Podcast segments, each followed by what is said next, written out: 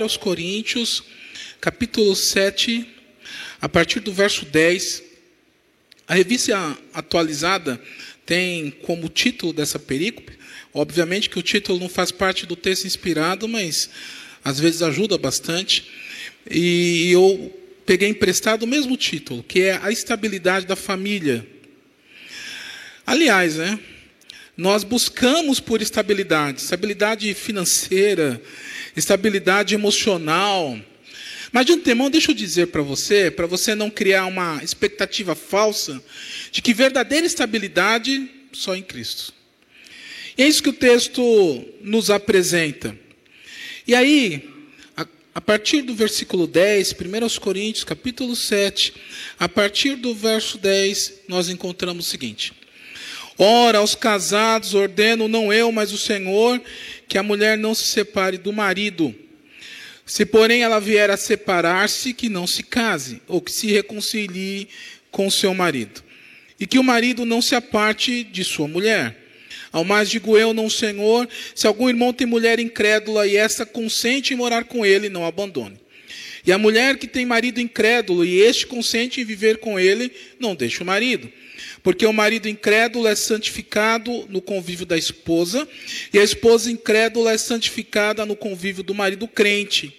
Dotar sorte, os nossos filhos seriam impuros, porém agora são santos. Mas, se o descrente quiser apartar-se, que se aparte. Em tais casos, não fica sujeito à servidão, nem o irmão, nem a irmã.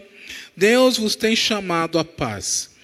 Pois, como sabes, ó mulher, salvarás teu marido. Ou como sabes, ó marido, se salvarás tua mulher? Ande cada um segundo o coração, perdão, ande cada um segundo o Senhor lhe tem distribuído, cada um conforme Deus o tem chamado. É assim que ordeno em todas as igrejas. Foi alguém chamado estando circunciso? Não desfaça circuncisão.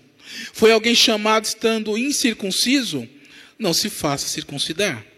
A circuncisão em si não é nada a circuncisão também nada é, mas o que vale é guardar as ordenanças de Deus.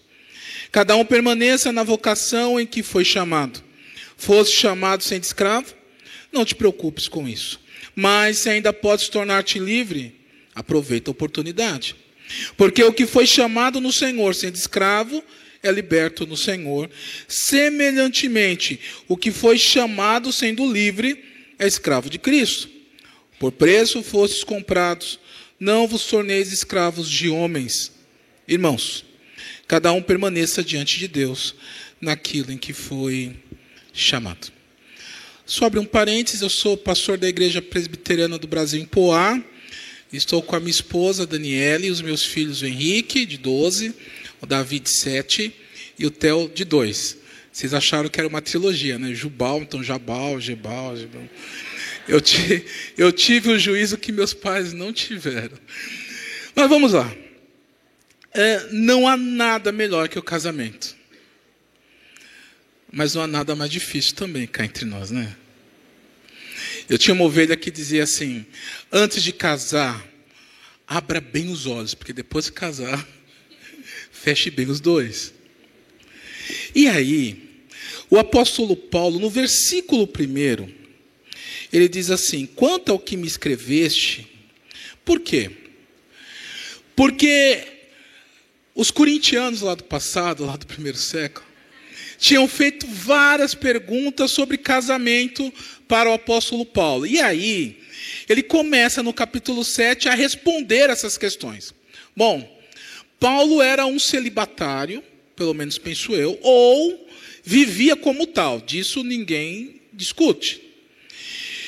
E aí, apesar da sua condição de celibatário, e cá entre nós, Paulo, obrigado, Paulo não faria o que fez se ele não fosse solteiro. Ele fala da sua condição, mas ele mostra que casar é uma bênção, que casar é uma dádiva. E aí, após ele falar sobre isso, ele então, a partir do verso 10, fala que a verdadeira estabilidade da família está em Cristo. Jesus é o verdadeiro alicerce. É Jesus quem nos fortalece. É Jesus quem nos une. Casar é uma dádiva dos céus. Aliás, eu costumo dizer que homem e mulher foram feitos diferentes, mas ambos foram feitos à imagem e semelhança do Senhor. Os homens refletem alguns aspectos da imagem de Deus. As mulheres refletem outros aspectos da imagem de Deus. E juntos, casados, nós refletimos melhor a imagem do Senhor. Nós louvamos melhor o Senhor. Nós nos ajudamos a ser mais crentes.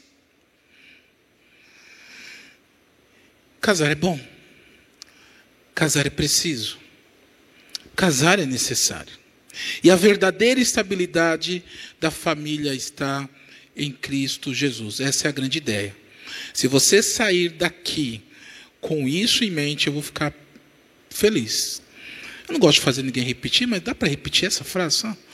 É assim, ó, a verdadeira estabilidade da família está em Cristo. Vamos lá? A verdadeira estabilidade da família está em Cristo. Eita, até arrepiou. E aí, diante disso, eu quero trabalhar alguns conceitos com vocês. Primeiro conceito. O primeiro conceito é, é, o da indissolubilidade. Palavrinha difícil, deixa eu ver. Indissolubilidade. Esse é o primeiro conceito. O casamento é indissolúvel. Hoje é tudo descartável, né? Até o copinho da ceia virou descartável. E aí, quebra o celular. Bom, o, o, meu filho do meio pegou o celular da mãe e ele quis dar um banho no celular. Hum? Que menino mais bonzinho, eu fiquei tão feliz. Higiênico, não. Dá um banho no celular, você leva para o conserto. Compensa consertar? Não. Tem que comprar outro. Não chore, viu? A gente compra. Não, já, já providenciamos. Enfim. É tudo descartável. Essa é a sociedade em que nós vivemos. Mas o casamento não. Porque os conceitos do mundo mudaram, mas os conceitos escriturísticos não. O mundo pós-moderno traz os seus pressupostos, mas os pressupostos das escrituras são os mesmos. Os mesmos.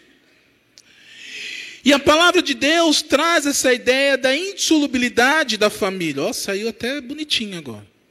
E aí, voltando para o capítulo 7, no verso 10, é dito assim: ora aos casados. O tempo no, no grego, aqui no original, dá a ideia é, de casamentos estáveis. Paulo estava se referindo a gente madura que estava casada há muito tempo, casamentos já duradouros, provados, reconhecidos pela sociedade. Mas ele termina: Ora aos casados, ordeno, não eu, mas o Senhor, que a mulher não se separe do marido. Peraí. É isso mesmo? Talvez você tenha uma outra versão, mas dá uma olhadinha aí. Não vai mudar muita coisa. Olha o que diz o texto. Vou ler novamente. Ora aos casados, ordeno, não eu, mas o Senhor. Peraí. A Bíblia não é inspirada? Sim? Mas o texto fala que Paulo diz: olha, ordeno não eu, ordeno eu, não o Senhor. Peraí. Eu sei que toda a escritura é inspirada, então este trecho é inspirado também, certo? Mas digamos que Paulo, na sua ignorância, ou na sua ingenuidade, ele achava que não era inspirado, então. Será que é isso? Também não. Deixa eu te dar um dado bem importante, interessante. Mais de 30% do Novo Testamento é citação do Antigo. Às vezes nós achamos que todo o processo de inspiração se dava meio que no êxtase, né? O sujeito era tomado do Espírito Santo e saía escrevendo. Não necessariamente. Parte do processo de inspiração das Escrituras se dava através de pesquisa. Se a Bíblia fosse escrita é, conforme as regras da ABNT, para os estudantes de plantão, teria um monte de nota de rodapé. Um monte. Há várias citações. O que Paulo está dizendo aqui, quando ele, ele, ele afirma: aos casados ordeno não eu, mas o Senhor, é o seguinte: olha, o que eu estou dizendo não é citação. O Senhor não ordenou em outro texto. É revelação nova. É isso que Paulo está dizendo. E o que é que ele diz? Que a mulher não se separe do marido. Mas como assim? Isso parece ser tão óbvio, tão certo. E ele continua no verso 11: Se, porém, ela vier a separar-se, que não se case ou que se reconcilie com seu marido, e o que o marido não se aparte de sua mulher. Paulo está citando as palavras do Senhor Jesus Cristo registradas por Mateus lá no capítulo 5, verso 32, assim como no capítulo 19, verso 9, quando ele escreveu: Eu, porém, vos digo: qualquer que repudiar sua mulher, exceto em caso de relações sexuais ilícitas, a expõe a tornar-se adúltera, e aquele que casar com a repudiada comete adultério. Que a mulher não se separe do marido. Pois bem, nos evangelhos, Jesus fala para o homem não repudiar a mulher. E aqui é dito para que a mulher não repudie o homem. A ideia é a mesma, ele só inverteu a ordem, percebe? Porque era muito comum os judeus despedirem as suas esposas por qualquer coisa. Mas nesse mundo do primeiro século greco-romano, lá em Corinto, já tinham as mulheres empoderadas. E aí, não eram mais os homens que despediam as mulheres. Agora as mulheres estavam despedindo os homens. E Paulo então inverte a situação. E olha que interessante, ele não inverte um princípio bíblico.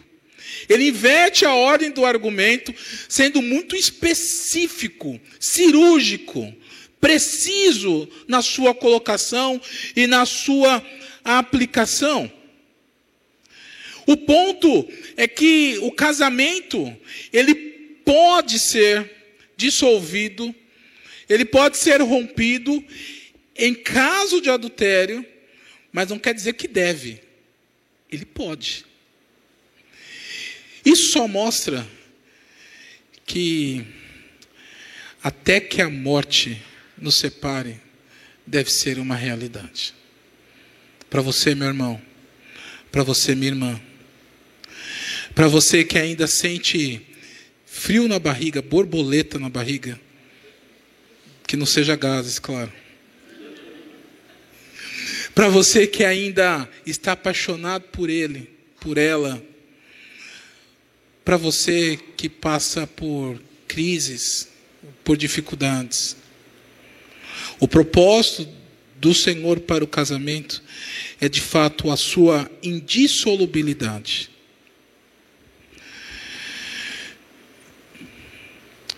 Então, nós estamos diante de um princípio bíblico muito importante e que precisa ser observado.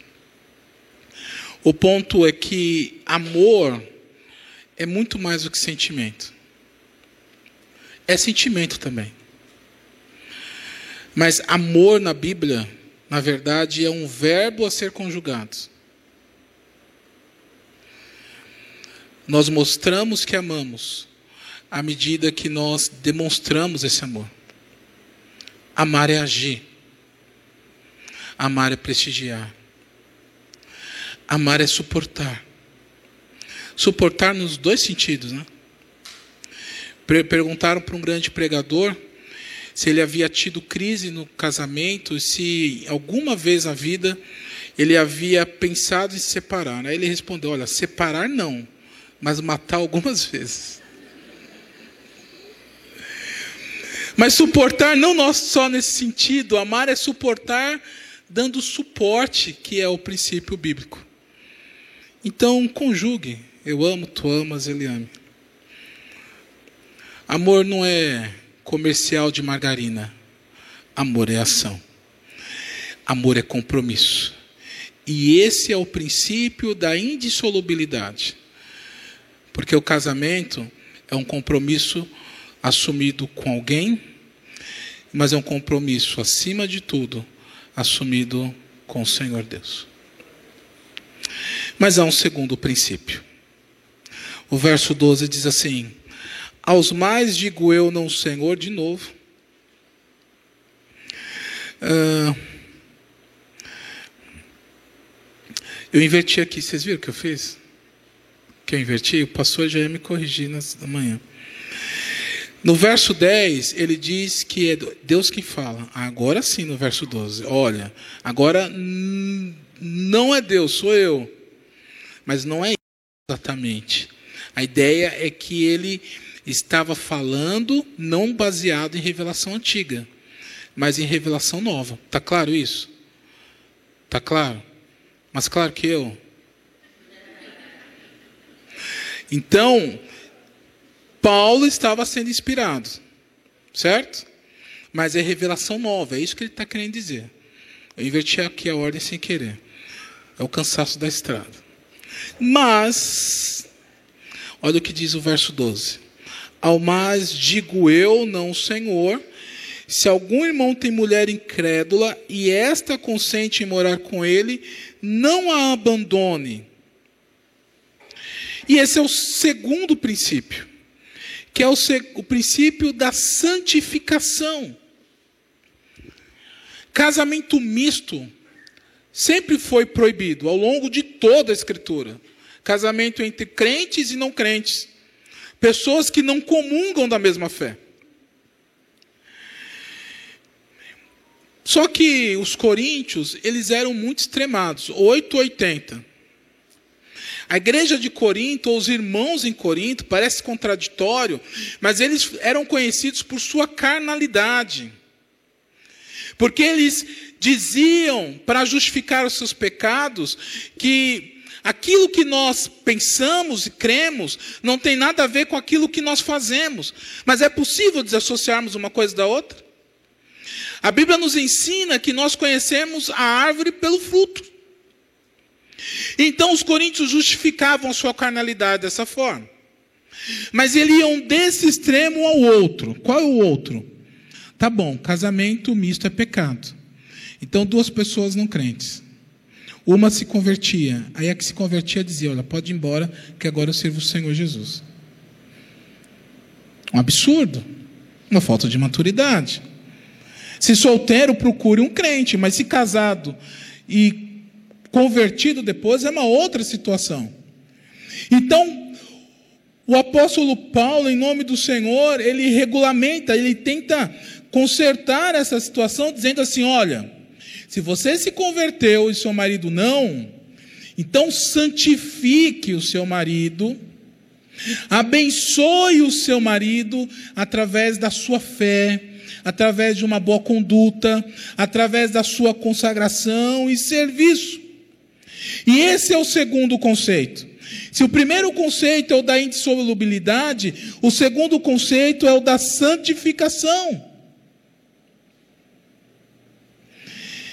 E a ideia de santificar o marido, ou estar com ele, e santificá-lo é uma ideia de continuidade na alegria e na doença, na pobreza e na riqueza, às vezes na pobreza e na pobreza mesmo. É assim. Porque nós servimos a Deus não apenas quando estamos reunidos no culto público ao redor da palavra do Senhor.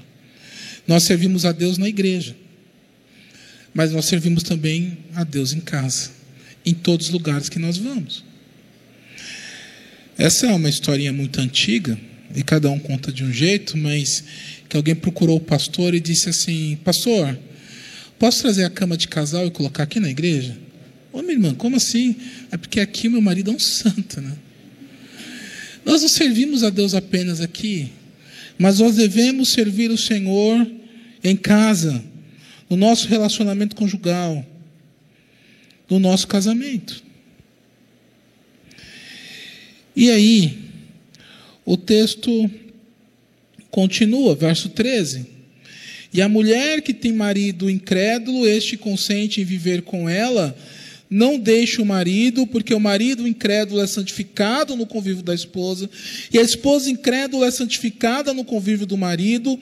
De outra sorte, os vossos filhos seriam impuros, porém agora são santos. E o texto então se refere aos filhos da aliança, a boa influência que nós exercemos sobre os nossos filhos. Ou não? O pastor é, estava explicando um pouco sobre o batismo, e que não importa a quantidade de água, e sim que haja água, e quem professe a fé e quem celebre é, o sacramento. Pela manhã eu pude realizar um batismo, mas um batismo infantil. Ah, que benção. Às vezes eu fico conversando com alguns colegas de outro lugar, né, de outras denominações, e eu falo assim: olha, quando você for apresentar uma criança, você me chama, me convida, só para eu te levar água, assim eu tropeço em, nome do Pai, do Filho e do Espírito Santo, está tudo certo. Justamente porque no batismo infantil, abrindo um parêntese, quem assume os compromissos não são a criança, mas sim os pais da criança. E a base disso é a aliança. Deus faz um pacto com o seu povo, e nós, de linha reformada, entendemos que o pacto é um só, de Gênesis e Apocalipse, um só. E se o pacto é um só e as crianças sempre foram incluídas nesse pacto, e não há nenhuma revogação, não há nenhuma mudança nisso, as crianças devem continuar sendo incluídas no pacto. O que muda à luz das Escrituras não é o pacto, é o sinal dele. E sabe por quê? Nós escolhemos coisas sem significado para os nossos filhos. Um exemplo, lá em casa, os três nasceram corintianos. É. Porque se não for corintiano, eles não comem lá. Então. Se eu escolho o time de futebol, será que eu não vou escolher coisas mais importantes para os meus filhos? O Davi, que tem um nome bonito, muito mais bonito que o meu, falou ontem, pai, quando eu crescer, eu quero mudar de nome. Aí eu, sério? Sério? Espero que não seja Jubal. Vejam, eu esperar o Davi crescer, ele ficar um anônimo até a idade adulta para escolher o nome dele? Claro que não. Agora vejam, nós somos responsáveis pela educação e pela santificação dos nossos filhos, e educá-los no caminho do Senhor. Porque lá em Êxodo 20 fala que o Senhor, ele se aborrece daqueles que que não servem até terceira e quarta geração, mas ele faz misericórdia até mil gerações, daqueles que amam o Senhor e guardam seus mandamentos. Então é necessário que nós contribuamos para que o nosso cônjuge, assim como os nossos filhos, para que eles sirvam a este Deus. O princípio da santificação, da consagração, precisa ser ressaltado e levantado na nossa família. É necessário que tenhamos casamentos indissolúveis, que tenham por rocha o Senhor Jesus Cristo. Mas é necessário também que nós nos preocupemos em nos ajudarmos a crescermos na graça e no conhecimento do Senhor. E aí o verso 16 diz: Pois como sabes, ó mulher, a teu marido? Essa é uma pergunta que você não sabe. Só Deus sabe. Ou como sabes, ó marido, se salvarás a tua mulher? Faça a tua parte. Busque o Senhor. Peça a Ele a sua bênção. Bom, estamos falando sobre a estabilidade da família. Falamos da indissolubilidade. Falamos também da santificação. Mas eu quero falar ainda de um terceiro e último conceito. O terceiro e último conceito nós vamos chamar de contentamento.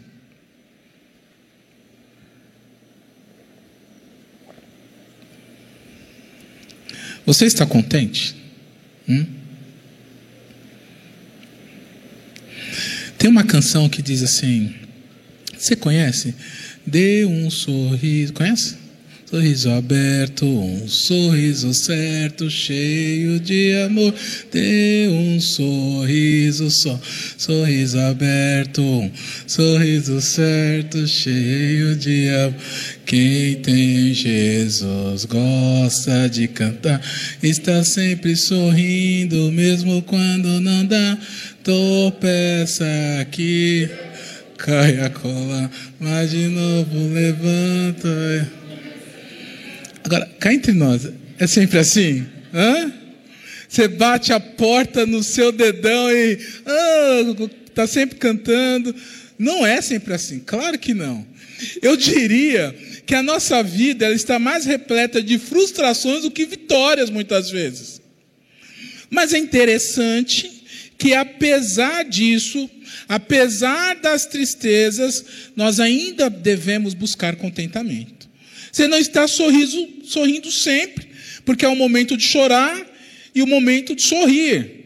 Mas o contentamento, isso precisa existir. E do que eu estou dizendo? Olha o que diz o verso 17. Ande cada um segundo o Senhor lhe tem distribuído, cada um conforme Deus o tem chamado. É assim que ordeno em todas as igrejas. Se você está solteiro, Bom, busque casamento, mas é, a não ser que você seja um celibatário, exemplo de Paulo. Se você está casado, louve o Senhor por isso. Se você, se seu marido ainda não se converteu, ou se sua esposa ainda não, enfim, Deus tem um propósito para cada pessoa, para cada família, e muitas vezes nós invejamos o que é o do outro. Porque a grama do vizinho é sempre mais verde. Lembra aquele personagem humorístico, mas eu queria tanto isso, assim, cresce o zoião? É. Porque o carro dele, o emprego dela, não é assim? Mas o Senhor tem bênçãos diferentes e lutas diferentes. Então se contente. E aí o verso 20 diz: cada um permaneça na vocação em que foi chamado mas que Deus te arrume um marido logo. E o verso 24 ainda. Irmãos, cada um permaneça diante de Deus naquilo em que foi chamado. Cada um tem lutas diferentes, cada casal tem dificuldades diferentes. Alguns têm problemas financeiros, outros problemas de saúde, outros de temperamento, outros a infertilidade, enfim problemas da intimidade física, eu não sei. Mas todos nós temos problemas diferentes. E quando eu falo em contentamento, não é não buscarmos em melhorar, não é crescermos, não é não resolvermos os problemas, mas é em meio à luta, entendermos que o Senhor tem nos abençoado mesmo assim. O Senhor é meu pastor, diz o Salmo 23, verso 1. O Senhor é meu pastor, e de nada eu sentirei falta. Na verdade, é o Senhor é meu pastor e nada me faltará. Mas essa é uma possível tradução. E é necessário que nós busquemos o Senhor nesse sentido. E que louvemos o Senhor dessa forma. E aí o verso 18 diz: Foi alguém chamado estando circunciso? Não desfaça a circuncisão. Foi alguém chamado estando incircunciso, não se faça circuncidar. A igreja em Corinto era repleta de gregos, perdão, de judeus e gentios. É, é engraçado, né? Gentil, parece que é uma pessoa assim, educadinha, né? O que é um gentil? Tem um teólogo chamado Kiko, conhecem o Kiko? Lá do, do Chaves, que fala assim, gentalha, gentalha, não é? É isso, é, é, gentil é gentalha, é gente desprezada, marginalizada. E os que não eram judeus eram marginalizados por aqueles que eram. Mas a igreja estava numa nova fase. a fase da igreja universal, não é universal do reino de Deus. A fase da igreja universal. O evangelho estava sendo pregado de uma forma muito mais intensa aos gentios, como nunca havia sido pregado antes. E aí, os judeus estavam vendo os gentios chegarem na igreja. Sabe aquela medida dos pés à cabeça? Assim? Hum. Esse, essa irmãzinha, essa nova irmã vai me roubar lá o meu cargo na SAF. Sabe alguma coisa mais ou menos assim? Então. Por quê? Porque os judeus tinham passado por todo o cerimonialismo do Antigo Testamento. E aí, o irmãozinho havia sido circuncidado, ele não admitia agora esse gentil, olha, ele tem que ser circuncidado também, não é? Eu fui porque ele não. Porque conforme Colossenses 2, 16, 17, todo cerimonialismo, parafraseando o texto, é sombra do que havia de vir, que é Cristo Jesus. Isso passou.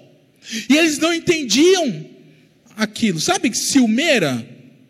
Era esse o problema. Bom, meu irmão, você foi chamado no tempo da circuncisão, o outro não. Deus sabe a quem abençoa. Deus tem uma porção para cada um. E a sua família não é igual do outro.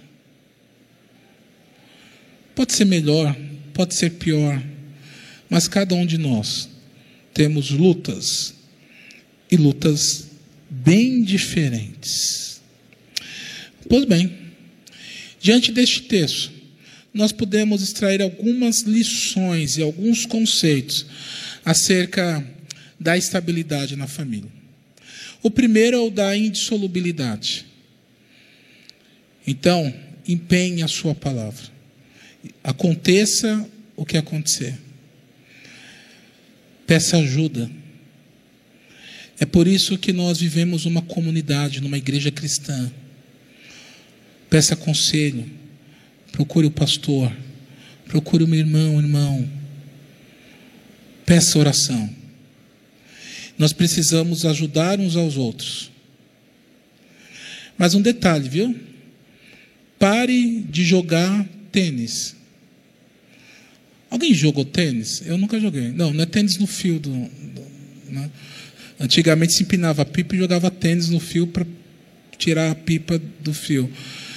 Mas tênis, eu nunca joguei, mas eu sei que quando joga-se tênis, você tenta alcançar o ponto fraco do outro, não é? Ao invés de jogar tênis, que tal jogar frescobol? Hum? Ah, povo praiano, né? Frescobol vocês já jogaram, né? Que é exatamente o contrário. Você não busca o ponto fraco, você ajeita a bolinha. Tudo bem que o casamento é indissolúvel, mas até que a morte nos separe pode ser muito tempo, né? Então faça a sua parte e louve o Senhor. Mas ainda nós destacamos o conceito da santificação, de orar uns pelos outros, de ler a Bíblia, de termos conversas santas, de conversarmos sobre teologia. Hã? Sim, isso é importante, é necessário. Mas lembre-se, que é necessário que haja contentamento. Embora busquemos a solução dos nossos problemas, mas o verdadeiro contentamento está em Cristo Jesus. Eu não estou te incentivando a ter uma vida frustrada, ao contrário. Eu estou tentando fazer com que você olhe para a cruz de Cristo. As coisas ficarão muito mais simples, muito mais leves.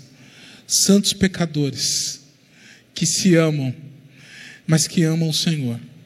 E que precisam uns dos outros, um do outro, para que Deus seja servido. A minha oração é que este congresso seja uma bênção para cada um de vocês. Amém? Para cada família aqui. Para esta igreja. Que no final dessa semana, várias crianças sejam concebidas no louvor do Senhor, para o louvor do Senhor. Hã? Mas que nós tenhamos expectativas corretas, servindo ao outro, amando ao outro, mas, sobretudo, amando a Cristo Jesus, porque o casamento é uma ideia dele e ele sabe o que faz. Que Deus os abençoe. Amém. Oremos. Senhor, amado Pai, nós te agradecemos pela liberdade de culto e por este dia que é o seu dia. Nós te agradecemos, ó Deus, pelos louvores entoados, pela mediação do teu filho, por tua mesa, pelos sacramentos aqui ministrados nesta noite e por tua palavra que fala ao nosso coração.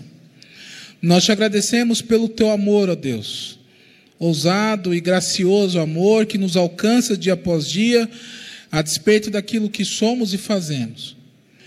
E agora, ó Deus, humildemente, nós clamamos que o Senhor abençoe cada família aqui presente, cada pessoa, que nós confiemos verdadeiramente no Senhor, no seu poder, na sua graça e misericórdia, e que o Senhor, ó Deus, nos abençoe, tornando-nos cada dia mais parecidos com o Senhor. Portanto, ajuda-nos, ó Deus, a trilharmos essa carreira cristã. Ajuda-nos, ó Deus, a fazermos sempre a tua vontade. Abençoa, Deus, o pastor desta igreja. Abençoa, Deus, o conselho, a junta diaconal e cada um dos departamentos. E ajuda-nos, ó Deus, a crescermos na tua graça e no teu conhecimento a cada dia. Despeça-nos sob o teu paternal cuidado. Perdoa os nossos pecados. É em nome de Jesus que nós oramos e agradecemos. E agora que a graça do nosso Senhor e Salvador Jesus Cristo, o amor de Deus, o nosso eterno Pai, o ensino, a comunhão e as consolações do Espírito Santo estejam sobre todos vós aqui presentes e sobre o povo de Deus espalhado pela face da terra, hoje e para todos sempre. Amém.